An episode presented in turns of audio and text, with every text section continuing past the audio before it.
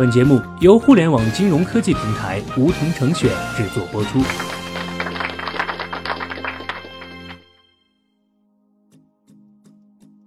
收听梧桐电台，掌握理财要领。现在注册并填写邀请码一二三四，还可免费获得一万元体验金哦。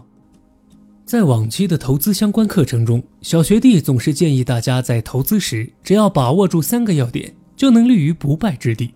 一是防范风险，保住本金；二是降低波动率，稳健收益；三是长期投资，复利增长。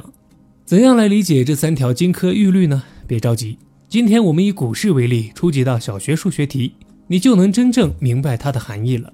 第一题，关于收益率，先跌百分之八十，再涨百分之八十，结果是怎样的呢？是否觉得已经回本了？但实际答案是，仍旧亏损百分之六十四。例如说，我们有一百万，先跌了百分之八十，而此时只剩二十万，即便是再涨了百分之八十，也只是赚回十六万，手上只剩三十六万，亏损百分之六十四。那如果我想要赚回一百万呢？那就要每天涨百分之八十，连续三天才能弥补亏损，何其困难！先跌下来再涨回去，即便是表面上幅度相同，但对投资者来说却意味着亏损。这道数学题说明了防范风险。保住本金的重要性，一旦发生亏损，及时止损是非常重要的。因为亏损意味着本金减少，一旦本金大幅减少，跌下来稀里哗啦，涨上去步步维艰。第二题，复利。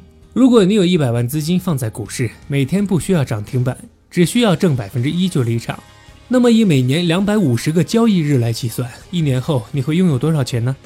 计算结果是一年下来，你的资产可以达到一千二百零三点二万元。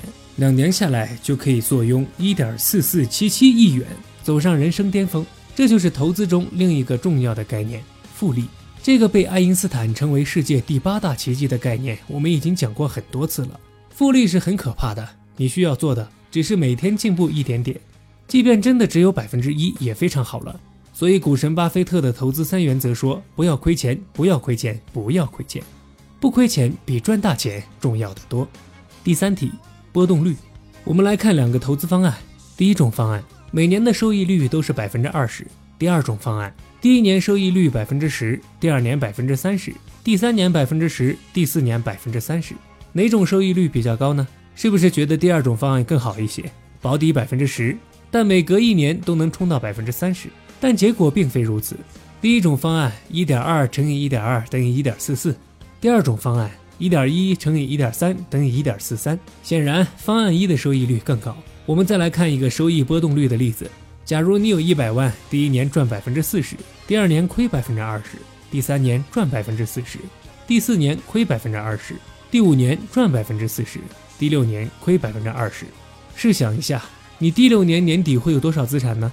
每隔一年都能赚百分之四十，而亏损只有百分之二十，一定觉得很高吧？其实不是。届时资产只有一百四十点五万元，六年年化收益率仅有百分之五点八三，甚至低于五年期凭证式国债的票面利率。由此可见，如果追求长期的复利收益，那么收益波动率就非常重要。稳定持续的正收益比什么都重要。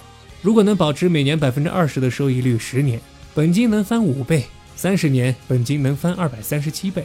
当然，每年百分之二十的收益是很难的事儿。但我们换个角度想，当我们在面临一些投资机会的时候，或是想象股市涨幅的时候，想的其实不是百分之二十，而是百分之五十，甚至翻倍。对心性不稳的人来说，大赚一笔的吸引力实在太大了。而正是这些可能有高收益的机会背后，蕴藏着高风险。这就和我们所说的保持稳定持续的正收益理念相反了。我们通过刚才的数学题，把亏损和赚钱模拟了一遍，就会明白。赚了比赚过重要的多。追求稳定的正收益，并不是中庸的人生哲学，而是相信静水流深的力量。我们来回顾一下今天的内容。小学弟给大家出了三道题目，分别关于收益率、复利和波动率。第一题关于收益率：如果股票先跌了百分之八十，又涨了百分之八十，结果不是涨平了，而是仍旧亏损百分之六十四。如果想要把亏的钱赚回来，需要连续三天都涨百分之八十才可以。这道题说明了防范风险、保住本金的重要性。第二题关于复利，如果每天都能赚到百分之一，那么一年三百六十五天下来可以翻三十六倍。复利的神奇力量让人惊叹。保持复利的最核心是不要亏钱。第三题，关于波动率，每年百分之二十的稳定收益，比起波动收益百分之十到百分之三十来说，收益率更高。在追求长期复利的时候，收益的稳定性非常重要，持续的正收益比什么都重要。以上题目也对应了投资中的三个重要原则：一是防范风险，保住本金；二是降低波动率，稳健收益；三是长期投资，复利增长。这些知识是投资中简单的数学题目。只可惜，往往大家的第一反应都是错误的。检视这些错误，就能发现真正朴实而简单的投资哲学。若是对照在生活中，就是人生哲学，大道至简。希望大家且投资且珍惜。好了，本期节目就到这里。那么今天的梧桐电台，大家是否有所收获？加入梧桐，交流投资理财的那些事儿，和我们一起边学边赚。各大应用市场搜索“梧桐成选”，均可下载 APP。别忘了填写邀请码一二三四，领取一万元理财本金。梧桐成选，诚诚恳恳做金融。